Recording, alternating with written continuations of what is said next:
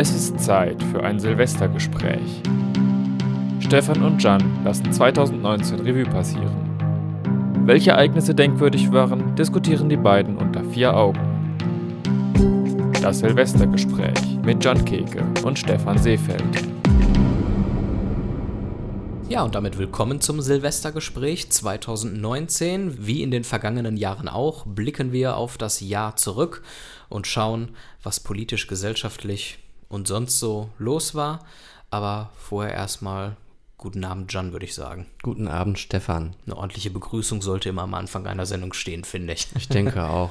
Geht's dir gut? War dein Jahr spannend, gut, schlecht, deprimierend, euphorisch? Also es war natürlich alles dabei, wie es äh, zu einem guten Jahr gehört. Mein letztes, also mein Jahr 2018 war ja sehr ereignisreich dadurch, dass ich auf dem Kilimanjaro war. Mhm. Das war jetzt dieses Jahr nicht der Fall, aber es sind viele schöne Dinge passiert. Seit April bin ich, ähm, habe ich einen neuen Nebenjob und der mir sehr gut gefällt. Das ist wichtig. Und ähm, auch sonst würde ich sagen, ist vieles Gutes passiert. Ich bin eigentlich relativ zufrieden mit dem Jahr, auch wenn ähm, in der Familie die eine oder andere Erkrankung ja da war und auch bei den Haustieren nicht alles gut lief. Aber oh. Ja, da, da könnte es im kommenden Jahr ein bisschen besser laufen, das wünsche ich mir dann schon. Ja, drücke ich dir die Daumen. Wäre natürlich schön. Und bei dir? Bei mir hat sich beruflich einiges getan. Da hat sich was verändert. Zum Positiven möchte ich sagen. Ich bin umgezogen. Da war auch einiges los. Und insofern tut mir die Winterpause, die wir einlegen im Radio, sehr, sehr gut, weil ich doch gut beschäftigt war in den letzten Monaten. Und jetzt das Ende des Jahres und jetzt auch den Beginn des neuen Jahres nutze, um ein bisschen durchzuatmen. Wir sind mit dem Vier-Augen-Gespräch umgezogen. Wir sitzen in einem neuen Studio. Ihr merkt es vielleicht an der Tonqualität. Es halt noch ein bisschen. Das bitten wir zu entschuldigen. Das wird hoffentlich im Laufe der nächsten Monate dann noch besser werden. Und ansonsten würde ich sagen, starten wir und gucken auf das Jahr jetzt, oder? Genau. Und Wunderbar. Äh, es ging ja direkt am 1. Januar schon los. Da gab es in Bottrop eine Amokfahrt. Also nicht nur in Bottrop, auch in Essen und Oberhausen. Der Herr ist so ein bisschen durch die Städte gedüst und hat äh, Menschen angefahren. Und äh, dabei wurden zehn Personen verletzt und einige zum Teil schwer. Und man geht ging zum Teil davon aus, dass es äh, einen rechtsradikalen Hintergrund hat. Allerdings steht auch im Raum, dass er äh, psychische Probleme hat, äh, psychische Krankheit. Und dann weiß man natürlich jetzt nicht, ist das eine politische Ansicht, die er da irgendwie zum Ausdruck bringen wollte oder Ich weiß es- schon gar nicht mehr. Hatte der bestimmte Leute denn kaputt gefahren? Waren es immer Ja. nur Ausländer oder das waren Frauen? äh, vorwiegend äh, Ausländer Mhm. und oder ausländisch aussehende Menschen.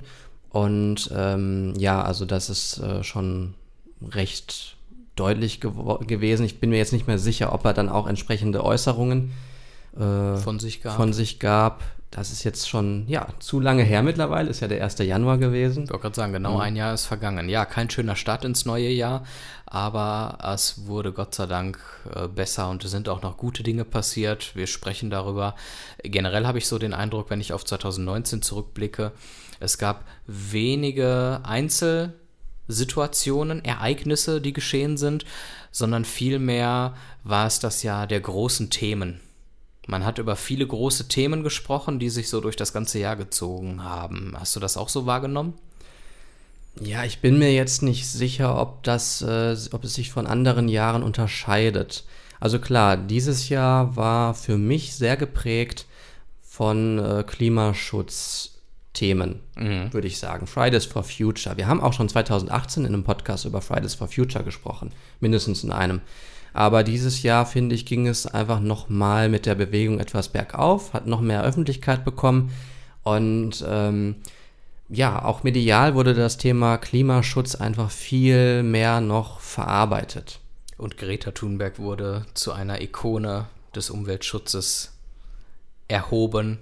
Und mittlerweile geht es, glaube ich, mehr um die Person als um die eigentlichen Themen, was natürlich nicht im Sinne der Friday for Futures, nee, Fridays for Future so rum, Genau. äh, Bewegung ist. Ja, was ich so ein bisschen komisch fand, ist zum Beispiel die, die Diskussion äh, über das Bild, das äh, Greta Thunberg ähm, da in diesem vollen Zug in Deutschland saß, auf dem Boden.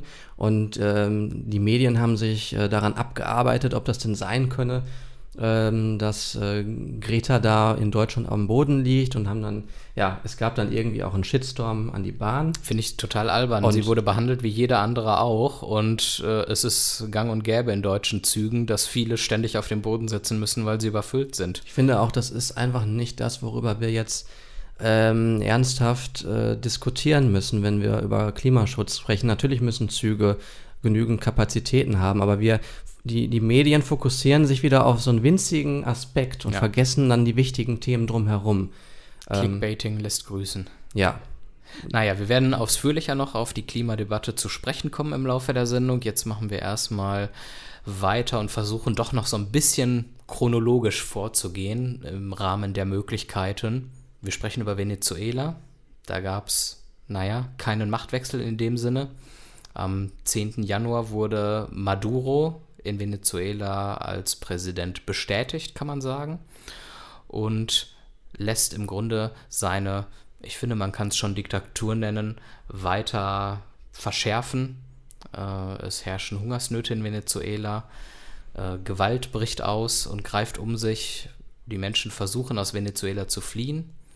Ich Hast- selber hatte lange ja. Nachbarn aus Venezuela, bis ich dann eben jetzt in diesem Jahr umgezogen bin, ähm, die vor diesem Regime geflohen sind. Ähm, die Lage da ist echt keine schöne. Es gibt keine vernünftige medizinische Versorgung. Die Leute sterben an so dusseligen Sachen wie einer Schnittwunde, die sich dann entzündet. Und weil es keine Medikamente gibt, kann man einfach diese Entzündung nicht behandeln.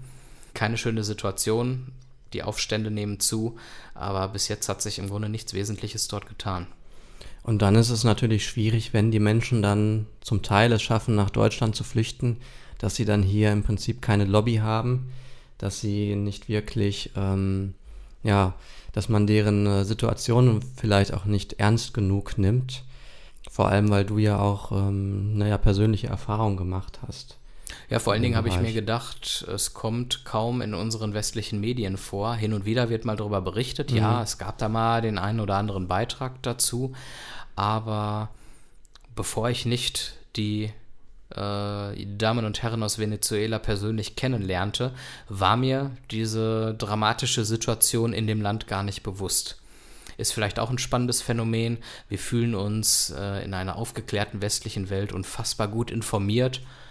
Aber was auf gewissen Teilen unseres Erdballs geschieht, bleibt oft sehr im Verborgenen für uns.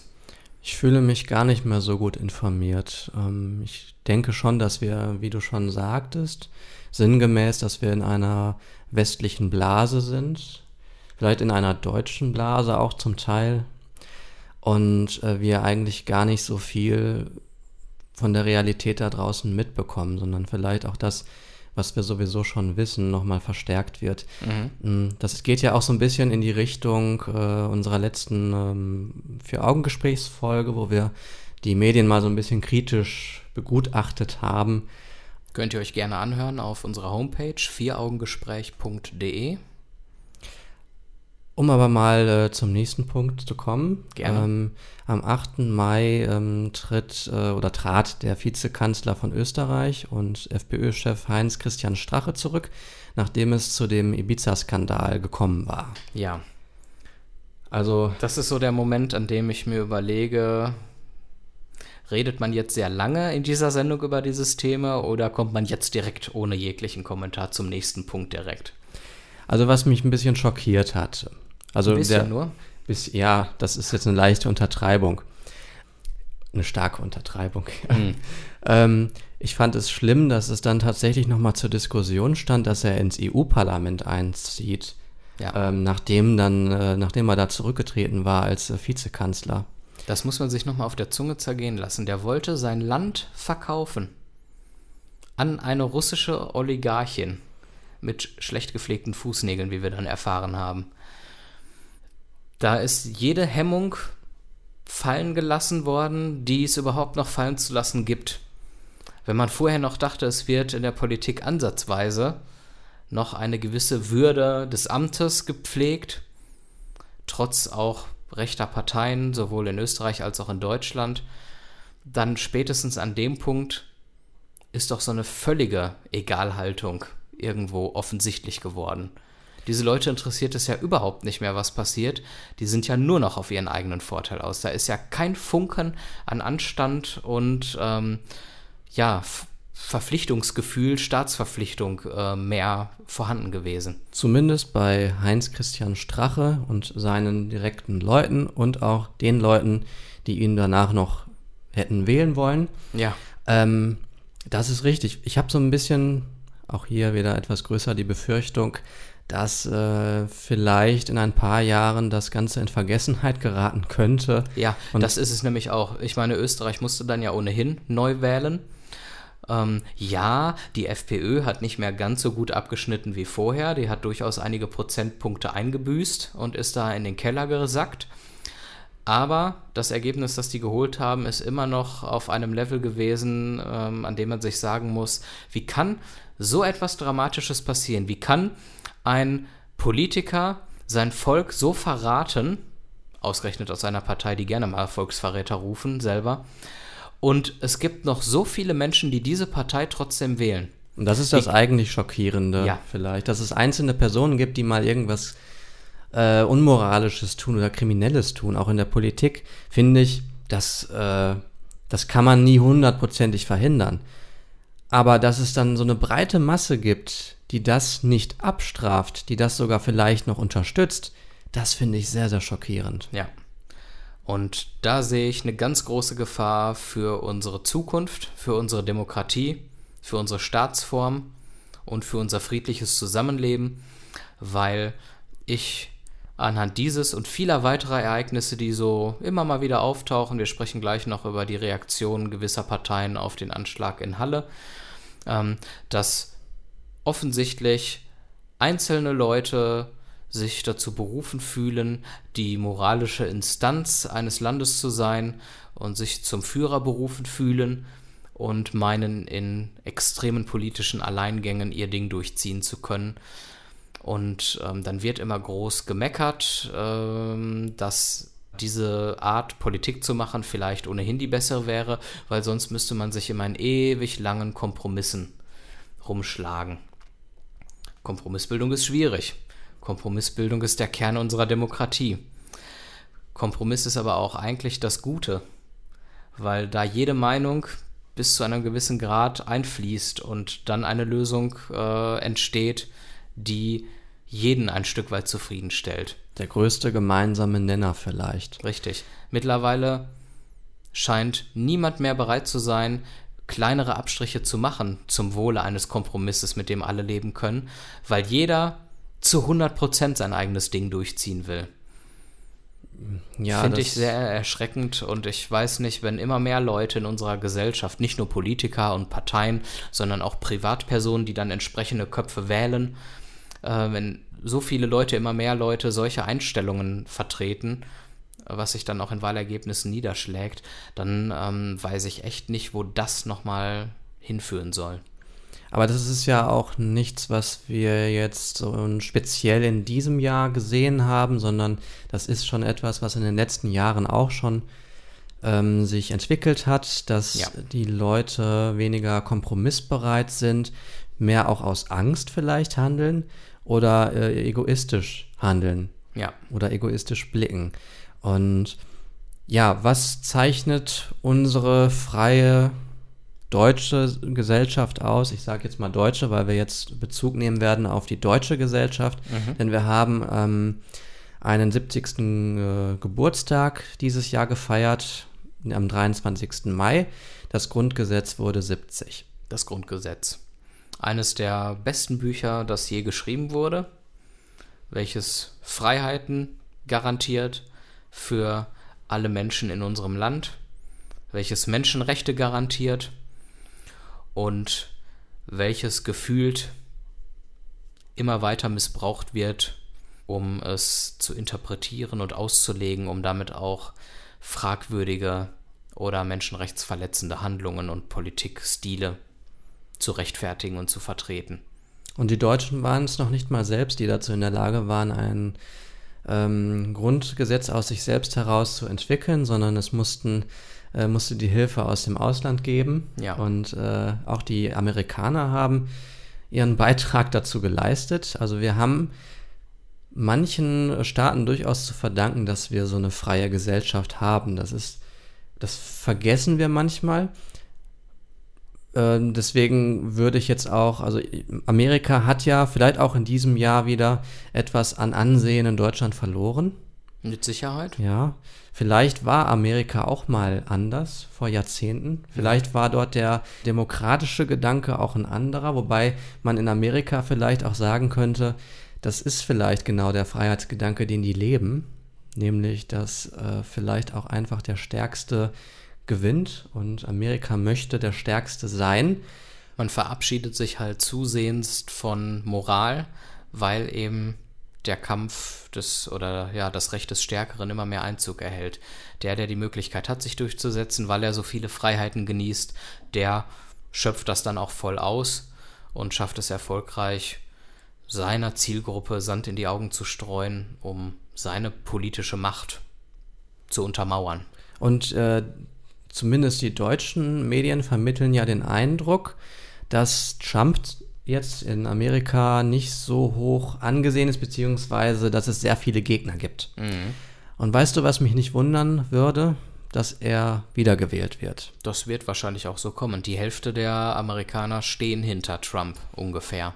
Ja, und äh, deswegen, ich glaube, dass das tatsächlich so das Ansehen Trumps in Amerika differenzierter ist, als es hierzulande ist wenn wir hier in die Medien gucken, dann äh, müsste man eigentlich direkt zum Urteil kommen, Trump ist äh, scheiße und der müsste ja abgewählt werden. Ja, versuchen ja. ja die Demokraten, sie sind dabei, ein Amtsenthebungsverfahren einzuleiten oder haben es eingeleitet, nachdem in den letzten Wochen und Monaten viele Beweise dafür gesammelt wurden und gefunden wurden, dass Trump eine Gefährdung der nationalen Sicherheit darstellt. Und da dürfen wir definitiv gespannt sein, wie das in den nächsten Monaten weitergehen wird. Ich denke mal, wenn wir ein Silvestergespräch 2020 führen werden, dann wird es da vielleicht schon nähere Ergebnisse geben. Oder wir machen mal eine Sondersendung zu dem Thema. Zunächst kommen wir aber mal zu einem wieder traurigen Fall, nämlich den Mordfall Walter Lübcke. Das war ein CDU-Politiker, dieser wurde am 15. Juni vor seinem Haus mit einem Kopfschuss getötet. Der ähm, Täter ist ein Rechtsextremist gewesen, Stefan Ernst, und ja, hat äh, Walter Lübcke wahrscheinlich deswegen getötet, weil ähm, Lübcke sich auch unter anderem für Flüchtlinge eingesetzt hat. Mit deutlichen Worten auf einer Versammlung hat er ja sinngemäß gesagt, wem es in Deutschland nicht passt, dass nach dem Grundgesetz gehandelt wird und dass wir mitmenschlich mit Flüchtlingen umgehen und menschenwürdig mit ihnen umgehen, der darf dieses Land gerne verlassen. Daraufhin gab es laute Buhrufe in dem Saal und das wird wahrscheinlich so der letzte Funke gewesen sein, der dann diesen besagten Herrn Ernst dazu getrieben hat, den Herrn Lübcke zu richten. Eigentlich ein guter Übergang von unserem letzten Punkt im Grundgesetz jetzt ja. zu dem Mordfall, weil das zeigt ja so ein bisschen, wie wenig ernst man heute vielleicht das Grundgesetz noch nimmt. Richtig. Und da sind wir auch wieder bei dem Punkt, ähm, dass der breite Konsens keine Rolle mehr spielt. Stefan Ernst hat sich selbst dazu erhoben, Richter zu sein und über einen Menschen zu richten, er hat seine eigene Meinung zu der ultimativen Meinung erhoben, die es offensichtlich für ihn gerechtfertigt oder recht, ja, rechtgefertigt hat, einen Menschen zu ermorden und ein Leben zu nehmen. Klar, so und ich stelle mir vor, wenn das wieder alle machen, wenn das jetzt wieder Schule macht in den nächsten Jahren, dann werden wir in einer illustren Gesellschaft leben. Ich hoffe mal, dass das nicht passiert, weil ich glaube, dass die meisten Menschen, die tatsächlich ähm, auch jetzt gegen die äh, Flüchtlingspolitik der Kanzlerin zum Beispiel ist, dass die äh, trotzdem nicht dafür sind, dass man Menschen kaltblütig ermordet oder auch grundsätzlich ermordet, ob die, es nun kaltblütig ist oder nicht. Die Mehrheit wohl, Gott sei Dank nicht. Und da habe ich jetzt die Hoffnung noch nicht ganz verloren. Und man darf natürlich nicht vom Einzeltäter jetzt darauf schließen, dass es eine große Masse an potenziellen Mördern gibt. Ich weiß nicht, was Menschen dazu treibt. Vielleicht ist es eine gewisse Frustration, vielleicht ist es auch das Gefühl, dass die Politik einfach nichts mehr hinbekommt, was auch immer dieses Nichts dann sein soll. Aber ein Beispiel, wenn auch vielleicht nicht eins, wo Menschenleben dranhängen, ist eine Sache, die am 18. Juni geschehen ist. Der Europäische Gerichtshof hat nämlich geurteilt, ein Urteil gesprochen, das besagt, dass die Pkw-Maut, wie sie in Deutschland von Seiten der CSU geplant war, jahrelang, dass die nicht mit europäischem Recht vereinbar ist und deswegen nicht kommen darf. Und ich war sehr froh, als dieses Urteil gesprochen äh, wurde. Denn, Warum? Denn äh, diese Pkw-Maut, die fand ich schon so lange so schlimm. Warum fandst du sie schlimm? Was siehst du inhaltlich problematisch an dieser Maut? Die CSU kam und kommt immer wieder mit irgendwelchen Ideen, bei denen ich das Gefühl habe, die wollen einfach nur auf der großen politischen Bühne Deutschlands mitspielen, ein Mitspracherecht haben. Die Pkw-Maut diente einfach nur dazu, meines Erachtens und auch des Erachtens diverser Berechnungen, dass es ähm, äh, dass man es Ausländern, insbesondere Österreichern, hm. ähm, schwerer macht, kostenfrei auf deutschen Straßen zu fahren. Die sollen einfach zur Kasse gebeten werden. Es gab so viele Berechnungen, die gezeigt haben, dass diese Pkw-Maut alles andere als wirtschaftlich ist. Und äh, trotzdem wurde die darüber immer hinweggesehen. Es wurden keine Argumente wirklich ernsthaft herangezogen, um zu sagen, ob diese Pkw-Maut Sinn ergibt. Eine Pkw-Maut, die aus anderen Gründen eingeführt werden würde, wäre ja etwas komplett anderes. Wenn man sagen würde, aus Klimaschutzgründen wäre es sinnvoll, dass die Deutschen eine Pkw-Maut zahlen. Oder, oder grundsätzlich oder alle. jeder dann. Jeder, genau. genau. Aber jetzt so allgemein eben, um das mal abzugrenzen von einer Ausländermaut. Naja, aber im Grunde könnte ja alles gut sein. Sie wurde also vom Europäischen Gerichtshof kassiert und die Geschichte könnte an dieser Stelle zu Ende sein. Wenn wir nicht einen völlig unfähigen Verkehrsminister Andreas Scheuer hätten, der noch, war es sogar einen Tag vor dem Urteil, jedenfalls nicht allzu das, lange vorher, ja. Verträge schloss mit diversen Mautbetreibern, die diese Maut dann in der Praxis umsetzen sollten, über Millionenbeträge, die jetzt im Grunde bezahlt werden müssen, weil Verträge sind Verträge, können nicht mal so einfach aufgekündigt werden ohne Schadensersatz. Und ähm, ja, das kostet natürlich dem Steuerzahler, also uns allen, Geld. Und jetzt geht es noch weiter. Mhm. Jetzt ähm, fordern natürlich diese Mautbetreiber Schadensersatz. Da ist eine Summe im Raum von 560 Millionen Euro. Genau, danke. Die natürlich für die Verdienstausfälle, mit denen die Unternehmen festgerechnet hatten in den nächsten Jahren, äh, ja, aufkommen sollen. Also normalerweise sollte man das äh, als Journalist vielleicht nicht unbedingt tun, beziehungsweise nicht vor der Öffentlichkeit, aber ich frage dich trotzdem mal, glaubst du, dass es da irgendwie Verbindungen zwischen unter anderem Scheuer und diesen ähm, Mautfirmen gibt? Ich meine, es ist ja schon irgendwie komisch, dass dieses, dass diese Verträge geschlossen wurden, kurz mhm. bevor äh, es zu dem Urteil gekommen ist. Ja, Meinst du das? Das würde kein normaler Mensch mit Sachverstand machen und sowas darf einem Minister nicht passieren. Insofern liegt so eine Vermutung ein Stück weit nahe. Ich würde heutzutage echt nichts mehr ausschließen, wenn AfD-Politiker nach all dem, was in den letzten Jahrzehnten passiert ist, ähm, wieder mit Nazi-Rhetorik anfangen und Politiker ihr Land verkaufen an andere Länder und an irgendwelche Oligarchen. Warum soll da nicht ein Verkehrsminister Scheuer so enge Kontakte zur, ja, wie nennt man das dann? Zur Lobby der Mautbetreiber äh, ja, oder pflegen. Denen, die da den großen äh, Unternehmen, die dahinter stecken auch, genau. die wahrscheinlich nicht nur Mautfirmen sind. Dass man da einen Deal geschlossen hat. Es würde mich nicht wundern, mich wundert heutzutage gar nichts mehr. Ich halte Dinge für vorstellbar, die ich vor zehn Jahren noch für ein absolutes No-Go und nicht möglich gehalten hätte, dass so etwas passieren kann. Insofern, ja, ich glaube, ich glaube, das hat sogar auch so ein bisschen damit zu tun, dass wir älter werden und nicht nur, dass sich die politische Lage ändert. Ich glaube nämlich, dass, ähm, dass man als äh, junger Mensch noch ein bisschen, ah, das ist jetzt auch ein bisschen abwertend, ne? Aber dass man das Böse vielleicht noch nicht so kennt. ich weiß es nicht. Na gut. Ja, also je, je mehr, je älter man wird, desto mehr erfährt man auch, was an bösen Verbindungen vielleicht schon existent waren in der Politik. Grundsätzlich Und- würde ich dir zustimmen. Auf der anderen Seite reicht ja ein Blick in die Geschichte, um zu sehen, was für Skandale sind denn vielleicht seit den 50er Jahren großartig passiert. Und ich erinnere mich an einen sehr großen Skandal, das war die Parteispendenaffäre der CDU unter Kohl damals noch. Ja, aber weiß, Die weiß man das als Kohl- junger Mensch? Also klar, ich ja, wusste Moment, das schon. Moment, okay. es geht ja nicht darum, dass Ja. junge. Ich will ja deinen Punkt widerlegen Ja. quasi. Ähm, Kohl hat das Ganze zu Fall gebracht. War ein Riesenskandal. Ich glaube, die Parteispendenaffäre der CDU, damals Ende der 90er, Anfang der 2000er, wenn das heute passieren würde, wäre es nicht so eine große Nummer wie damals, weil heute viel schlimmere Dinge passieren, sodass ähm, viel größere Tabubrüche geschehen und man schon sagen kann, dass irgendwo äh, ja ein Verfall an Ernsthaftigkeit und Moral und ähm, Staatstreue gegeben ist. Wenn ich jetzt auf die CD, CSU gucke und auf äh, Scheuer im Speziellen, würde ich dir da zustimmen.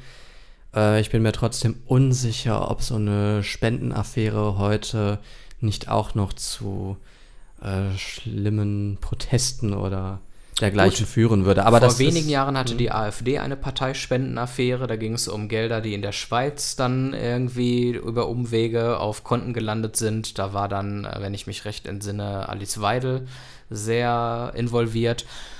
War das ein Riesenprotest? War das eine Riesennummer? Ich würde sagen, es hat der AfD nicht, aber auch gar nicht geschadet. Ist aber auch ein schwieriger Vergleich, ob jetzt der Bundeskanzler in Spendenaffären verwickelt ist, ein Bundeskanzler der Mitte, oder ob es eine sowieso schon kritisierte Partei ist, der man das sowieso zutraut.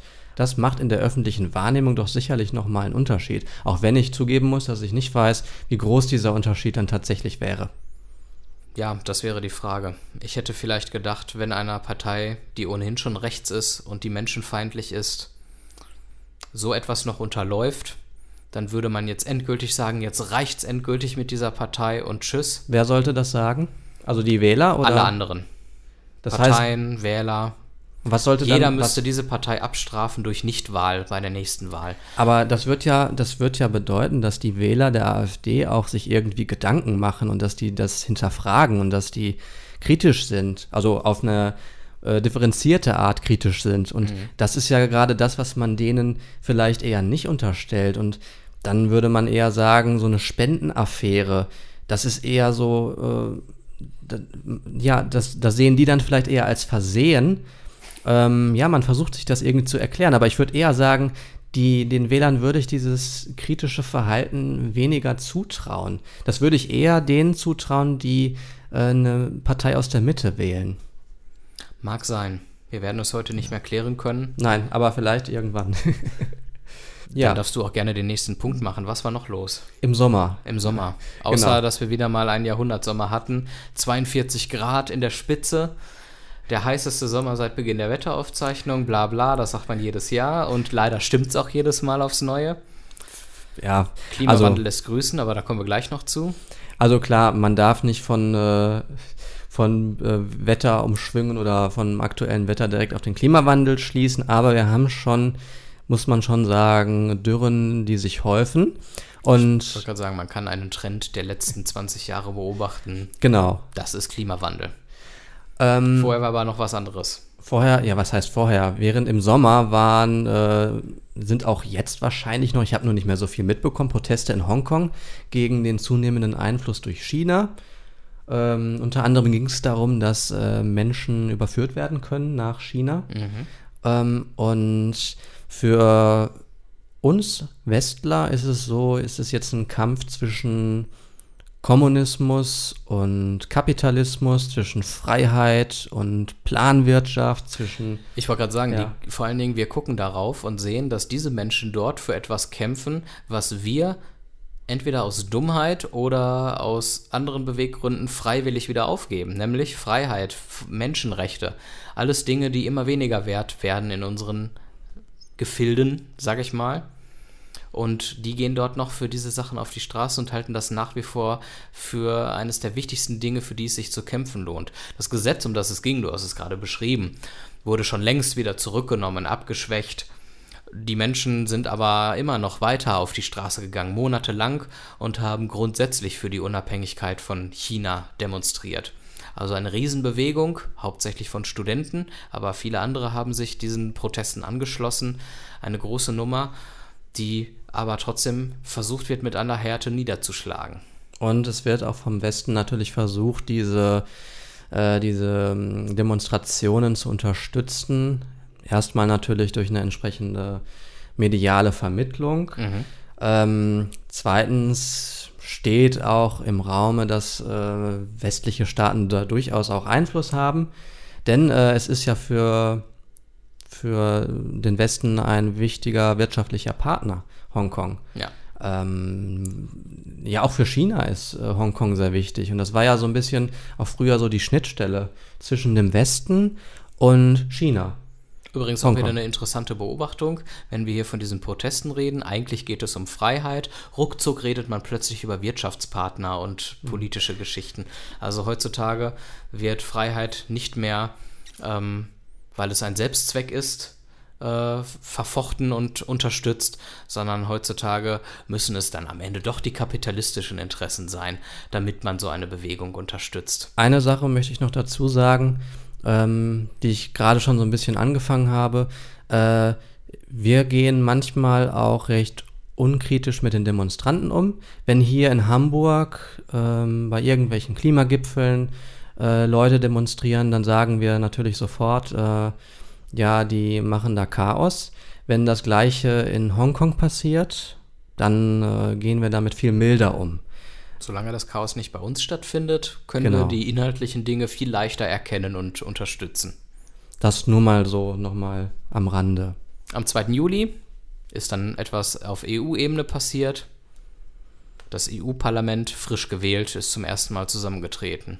Und was wir jetzt zum ersten Mal, glaube ich, erlebt haben, äh, ich zumindest, ich bin ja jetzt noch nicht so alt, du auch nicht.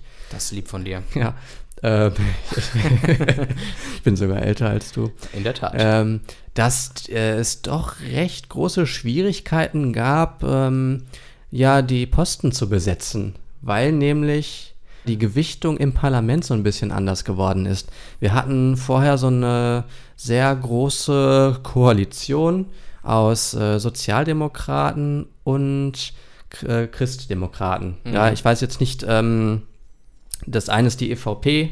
Und das andere die. Die soziale, das soziale Äquivalent. Und, genau. ähm, ich hätte fast SPÖ gesagt, aber dann sind wir wieder in Österreich. ja, Jedenfalls äh, hat das so ein bisschen gezeigt, ich, das, das ist so ein bisschen anders zusammengesetzt diesmal. Ja, die Grünen Parlament. sind stärker geworden, allerdings sind auch mehr Rechte reingekommen und mhm. so ist das ganze Kräfteverhältnis natürlich durcheinander gemixt worden. Bei der Vergabe der Posten hat man sehr darauf geachtet, dass deutlich mehr Frauen in wichtige Positionen kommen. Da sind wir jetzt fast auf dem Stand 50-50. Ursula von der Leyen ist nachdem sie in Deutschland scheiterte, erfolgreich nach Europa gewechselt. Und führt dort die ganze Kompanie an. Dafür ist Annegret Kramp-Karrenbauer jetzt unsere Verteidigungsministerin.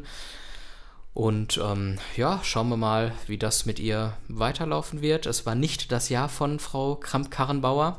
Es ging los mit einer missglückten Büttenrede in der Karnevalszeit. Es ging weiter mit einer völlig ungeschickten und peinlichen Reaktion auf das Rezo-Video vom naja, Frühsommer, Späther äh, Spätherbst hätte ich fast gesagt, Spätfrühling. Und auch danach hat man jetzt nicht unbedingt großartig Glanzleistungen von ihr mitbekommen. Da wird sich zeigen, wie das Ganze weitergeht. Wenn ich mal meine persönliche Ansicht äußern darf, die nächsten Wahlen sind nicht mehr so lange hin, zwei Jährchen noch. Ich sehe sie nicht als Kanzlerkandidatin.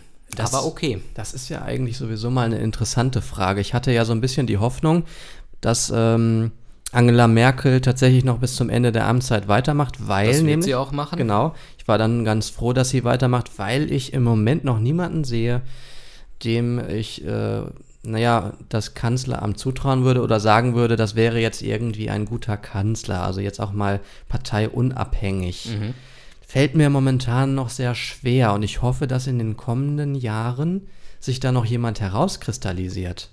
Schauen wir mal, bis jetzt sieht es nicht danach aus und damit kommen wir fast schon zur SPD, denn was man bei der SPD wunderbar beobachten kann, trifft in abgeschwächter Form, glaube ich, schon auch auf andere Parteien zu. Es fehlt an klarer Kante. Es fehlt an Personen, die nicht nur den ganz, ganz, ganz breiten Konsens suchen, sondern auch Ecken und Kanten haben, die richtige Persönlichkeiten sind, die zu ihren Positionen stehen. Ist Merz nicht so jemand? Ach, er ist doch letzten Endes auch nur so ein ähm, Wannabe-Kanzler in Spee gewesen, der beim Parteitag sofort eingeknickt ist und dann doch auf einmal anderen Menschen die Unterstützung ausgesprochen hat, nämlich der Frau Kramp-Karrenbauer und dort seine Chance eigentlich gehabt hätte, um sich ähm, weiter ins Rampenlicht zu rücken. Aber mehr als heiße Luft und Kritik kam nicht. Es kamen keine inhaltlichen Verbesserungsvorschläge. Erst recht kam nicht die Initiative von ihm, sich mehr einzubringen. Und insofern wird er weiter der Schattenkanzler der CDU bleiben, der im Grunde sich in meinen Augen eher ein bisschen lächerlich gemacht hat. Ich hoffe auch, also für mich ist es ein äh, reiner, wäre es ein reiner Wirtschaftskanzler, aber das ist ein, würde sich dann natürlich erstmal zeigen müssen. Aber wollen wir mal weiterschauen. Jawohl. Wenn wir, können bei der SPD gerne bleiben. Ich glaube, wir haben im letzten Jahresrückblick auch schon etwas ausführlicher darüber gesprochen. Ähm, nachdem man eine Mitgliederbefragung durchgeführt hat, mal wieder. Die Mitglieder durften die neue Basis äh, die neuen ähm, Spitzenkandidaten wählen. Und jetzt muss ich allen Ernstes ablesen, weil diese Personen so völlig farblos sind, dass man sich noch nicht mal ihre Namen mehr merken kann. Saskia Esken und Norbert Walter Borjans sind es gewesen. Dafür kriegst du ein Sternchen in dein Fleißbuch Danke. eingetragen. ja. Wie viele Monate gibst du ihnen, bis sie weg sind? Ich möchte diese Prognose gar nicht äh, machen. Wettest du nicht gerne? Wäre doch mal spannend. Einfach mal so aus Nein. der Lameng. Wirklich nicht. Okay. Ich gebe ihnen ein knappes Ja. Weil du sagst, ähm, bei, nach schlechten Ergebnissen, nach schlechten Umfragewerten werden sie wieder abgewählt. Sie werden wieder abgesägt werden, weil Partei, parteiintern sie nicht das einhalten, wofür sie eigentlich gestanden haben. Sie haben Erwartungen geweckt, die jetzt schon direkt wenige Tage nachdem sie gewählt wurden, schon wieder relativiert wurden. Und ähm, ich sehe dort nicht den großen Umschwung für die SPD. Und insofern denke ich mal, wird man da sicherlich nach einiger Zeit wieder die Gelegenheit finden, doch nochmal neue Personen an die Spitze zu setzen, falls man überhaupt noch Leute findet, die es machen wollen. Blicken wir weiter. Am Ja. 9. Oktober gab es einen Anschlag in Halle. Da sind wir beim Thema. Da hat ein Massenmörder oder ein potenzieller Massenmörder versucht, äh, ja, Juden zu töten am höchsten jüdischen Feiertag. Dass es dann nicht zu dem Massenmord kam, liegt daran, dass eine Tür in einem jüdischen Gebetshaus sehr gut gesichert war und nicht aufzukriegen war, sodass dort alle Menschen am Leben geblieben sind. Allerdings, wenn ich mich jetzt recht entsinne, tötete der Attentäter aber Passanten auf der Straße, Genau. die also nicht zufällig Nur, vorbeikamen. ich glaube, es war auch in einem Dönerladen irgendwie Genau. jemand ein Opfer und äh, eine andere Person vor der Synagoge, die aber jetzt, äh, ich weiß nicht, ob es, äh, ob sie da aus der Synagoge irgendwie, ob sie da hingehen wollte oder herkam. da haben, Jeden- ja. Pardon, sorry. Dann mache ich doch weiter. Nein, jetzt bin ich ja. Und zwar sieht man dort wieder das, was ich schon relativ am Anfang der Sendung gesagt habe. Hier hat sich wieder jemand dazu erhoben, seine Meinung, seine ultimative Meinung mit Taten durchzusetzen, losgelöst von jeglichen Regeln des Zusammenlebens in unserer Gesellschaft und ähm, hat im Grunde sich herausgenommen, selber über Menschen zu richten. Aber das zeigt auch, wie unkritisch diese Menschen dann sind, wenn sie so einen harten Schritt wählen, Menschen zu töten für ihre politischen Ansichten. Sie schaffen es nicht, in die Synagoge zu kommen, oder er hat es nicht geschafft, in die Synagoge zu kommen, und er tötet trotzdem Menschen, aber dabei weiß er noch nicht mal oder hat noch nicht mal wissen können, dass es Juden sind. Vor allem hat er ja auch jemanden in der Dönerbude getötet. Ja, wird Und- dann ja wohl ein Ausländer gewesen sein, Türke, ein Moslem. Ja, aber er wie, der wie, wie beliebig es dann ist, äh, wie, wie flexibel er dann ist bei den Ja. Opfern, plötzlich umzuschwenken und andere Leute zu töten. Oh, dann Also- nehmen wir halt die Muslime. Da frage ich mich manchmal, geht es da um die politische Ansicht oder ist es nicht eher dieses eine, eine gewisse Mordlust, die vielleicht schlummert in diesen die Personen. aber vielleicht noch befeuert wurde durch Parteien wie die AfD. Ja. Ja. man hat brav seine Schockierungsbekundungen auf Twitter und in den sozialen Netzwerken kundgetan. Aber wenn man mal überlegt, man stelle sich vor, ein Moslem hätte diese Tat begangen und hätte einen Amoklauf in irgendeiner deutschen Fußgängerzone begangen, wie laut und wie radikal wären dann wieder die Worte und Forderungen der AfD-Politiker gewesen. Und so waren sie kaum zu vernehmen und es war relativ friedlich. Man hat gerade so viel Bekundungen kundgetan, damit man gerade so den Hauch von wir finden das nicht gut aufrechterhalten kann.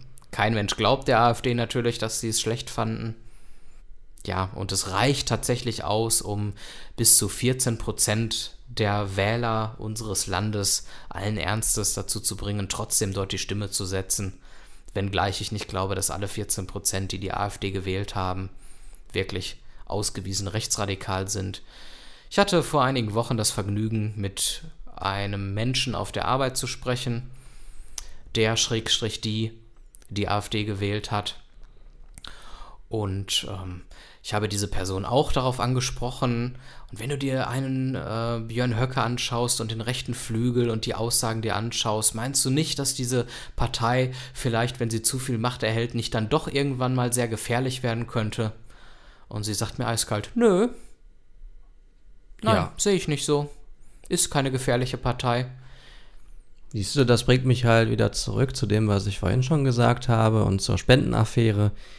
Die Leute sind auf eine differenziert oder zu einer differenziert kritischen Denkweise nicht fähig, zumindest nicht in der Form, in der sie jetzt existieren. Oder diese Verwischtechnik, diese Beteuerungen, Bekundungen, die AfD-Politiker dann äußern, um eben nicht als rechtsradikal zu gelten. Das scheinen viele Wähler tatsächlich noch diesen Leuten abzukaufen. Vielleicht aber auch nickt man das so ab, weil man gewisse Punkte, die die AfD vertritt, wirklich gut findet, eine etwas strengere Flüchtlingspolitik. Und wenn es dann sehr radikal wird, dann überhört man das gerne mal, weil man einfach wirklich so sauer ist, dass gewisse Parteien wie die Grünen und Linken eine vernünftige Flüchtlingspolitik jahrelang verhindert haben. Das kritisiere ich selber auch, aber deswegen würde ich niemals die AfD wählen, weil das geht zu weit. Dann lieber die Partei. ja, ich sehe die Partei tatsächlich als äh, die Protestpartei der etwas äh, bildungsnäheren Bürger und die AfD tatsächlich als Protestpartei der bildungsfernen Bürger im Schnitt. Am 9. November hatten wir dann 30 Jahre Mauerfall. Das ist wieder ein Konflikt im Prinzip in Deutschland zwischen Ost und West, den wir schon seit naja, 30 Jahren oder auch schon länger haben. Ich habe auch jetzt mal so in den letzten Monaten und Jahren so ein bisschen äh, mein eigenes Denken und meine eigene Sprache oder meine eigene Art und Weise, wie ich über etwas spreche, kritisch hinterfragt. Nämlich glaube ich, dass wir manchmal sehr abfällig über den Osten sprechen. Okay. Ähm, Die typischen Ossi-Witze. die typischen Ossi-Witze. Und äh, auch wenn ich jetzt die Heute-Show anmache, nimmt äh, zum Beispiel hier, ähm, wie heißt der? der Olaf Schubert. Nicht Olaf Schubert, ja, der vielleicht auch, aber ich, Oliver Welke meine ich. Ah. Äh, auch kein Blatt vor dem Mund, ähm, ja, irgendwie äh, Ostdeutsche wieder mal runter zu machen. Klar, in so einer äh, Satire-Sendung werden alle immer abgestraft. Aber ich finde halt, dass das Man so der allgemeine Ton ist. Mhm. Und ich frage mich, was macht das mit Menschen aus Ostdeutschland, wenn sie das sehen? Die fühlen sich doch direkt schon wieder irgendwie ein bisschen ausgegrenzt. Ja. Und, Und auch das ist, glaube ich, nur die Spitze des Eisberges. Ich meine, vor wenigen Monaten hätten wir mal in einer Sendung sogar darüber gesprochen. Äh, da ging es dann darum, dass äh, gesagt wurde, es ist nach der Wende vieles versprochen worden und genauso vieles nicht eingehalten worden. Es ist im Grunde wie eine kleine Annexion gewesen seitens Westdeutschland. und der westdeutschen Man Wirtschaft. Hat, genau, man hat den Ostdeutschen den Kapitalismus übergestülpt, ohne Gebrauchsanweisung, sage ich mal. Und die Firmen dort leider auch größtenteils kaputt gemacht. Man hat das zu seinem Vorteil genutzt, dass viele Ostdeutsche keine Ahnung hatten, wie das Spielchen einer Bundesrepublik Deutschland, Westdeutschland funktioniert. Also hat man das zu seinem Vorteil genutzt, klar. Und zum Nachteil natürlich der Arbeitsplätze im Osten und irgendwo auch dem Wohlstand allgemein. Wohlstand und Selbstwertgefühl dieser Menschen auch. Das darf man auch nicht vergessen. Alles äh, zugunsten Westdeutschland. Und das ist das, was ich halt, ich meine, deswegen, das hat, also wenn wir 30 Jahre Mauerfall feiern, hat das immer diesen Beigeschmack. Ich finde, wir sollten Und- mehr. Ja, und ich finde, sorry, es hat Ja. auch in diesem Jahr zum ersten Mal bei den offiziellen Feierlichkeiten durchaus diesen Beigeschmack gehabt. Die Feierlichkeiten waren nicht mehr so, wie sie vielleicht noch vor zehn Jahren waren, als wir 20 Jahre Mauerfall gefeiert hatten. Man hat schon eher mal kritische Töne gehört in der Berichterstattung über den Mauerfall, wenn man mit Menschen gesprochen hat. Ähm, ich glaube, dass da auch einem die große Jubelfreude, die man vor 30 Jahren hatte, einigen doch im Halse stecken geblieben ist, gerade auf ostdeutscher Seite. Und das zu korrigieren, naja, ich sag mal so, ist vielleicht nicht zu spät, aber ist jetzt allerhöchste Eisenbahn, denn ich glaube auch, das ist mit ein Punkt, warum Parteien wie die AfD an Stärke zunehmen. Wobei man auch dazu sagen muss, die Leute wissen, dass die AfD eine radikale, menschenfeindliche Partei ist. Auch das muss jemand, der sich in Ostdeutschland nicht wirklich wahrgenommen fühlt, verstehen. Und er soll eine andere Partei aus Protest wählen. Das ist wohl wahr. Was hat Tradition bei uns? Dass wir über den Brexit sprechen. Genau, richtig. Immerhin machen wir das auch schon seit drei Jahren. Genau. Und am 12. Dezember ähm, ja, wurde das äh, Unterhaus äh, neu gewählt und äh, 63,6 Prozent äh, kamen für Johnson's Tories zusammen. 43,6 Prozent. Was habe ich gesagt? 63,6 Oh, tut mir gesagt. leid. Natürlich 43,6 Prozent, ja. Was aber allerdings auch schon eine gute Menge ist. So ein Ergebnis würden sich die deutschen Volksparteien, glaube ich, gerne mal wieder wünschen. Und damit ist eigentlich auch Johnsons Weg aus der EU, naja, abgesegnet vom Volk oder zumindest von dem, äh, von einem entscheidenden Teil des Volkes. Und es macht es sehr, sehr, sehr, sehr, sehr wahrscheinlich, dass der Brexit na, im Januar stattfindet. Toi, toi, toi. Das wir heißt- werden darüber berichten. Das werden wir machen. Und wenn es wieder verlängert wird, dann werden wir wieder darüber berichten. Ganz genau. Wir werden auf jeden Fall im Jahresrückblick 2020 darüber berichten können, so oder so. Entweder weil sie ausgetreten sind oder eben auch nicht. Denn es muss ja auch noch, was ja, selbst wenn sie austreten, muss ja irgendwie noch ein Handelsabkommen geschlossen werden, weil im ersten Jahr soll ja alles so weitergehen wie bisher auch. Ne? Genau. Aber dann muss man gucken, was macht man dann danach anders. Also es wird weitere Diskussionen geben, weiter Streit.